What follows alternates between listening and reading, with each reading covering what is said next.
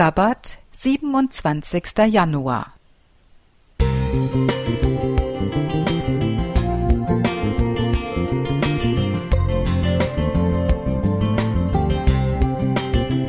Ein kleiner Lichtblick für den Tag.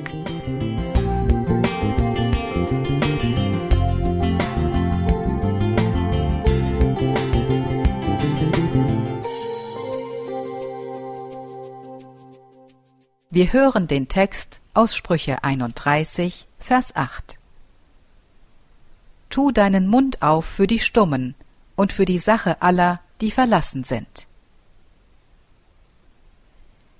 Der 27. Januar ist der internationale Tag des Gedenkens an die Opfer des Holocaust. 2005 führten ihn die Vereinten Nationen zum Gedenken an den Holocaust und den 60. Jahrestag der Befreiung des Vernichtungslagers Auschwitz-Birkenau ein. Es hat Jahrzehnte gedauert, bis die Menschen im Land der Täter und weltweit mit dem bewussten Erinnern an die Ermordung der europäischen Juden begonnen haben. Margot Friedländer, heute eine quirlige über hundertjährige, wurde 1921 in Berlin geboren. Vielleicht ist sie nicht mehr am Leben, wenn diese Kalenderandacht erscheint. Ihre Eltern und ihr Bruder wurden ermordet. Sie selbst überlebte das Vernichtungslager Theresienstadt. Gemeinsam mit ihrem Mann Adolf, den sie im Lager kennengelernt und der ebenfalls seine gesamte Familie verloren hatte, emigrierte sie 1946 in die Vereinigten Staaten.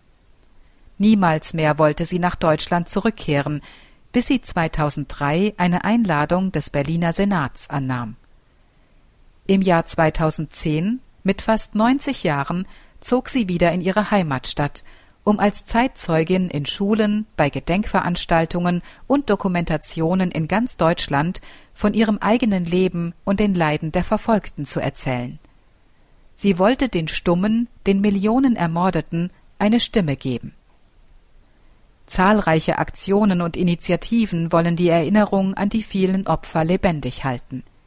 Die Stadt München hat ein biografisches Gedenkbuch der Münchner Juden von 1933 bis 1945 zusammengestellt.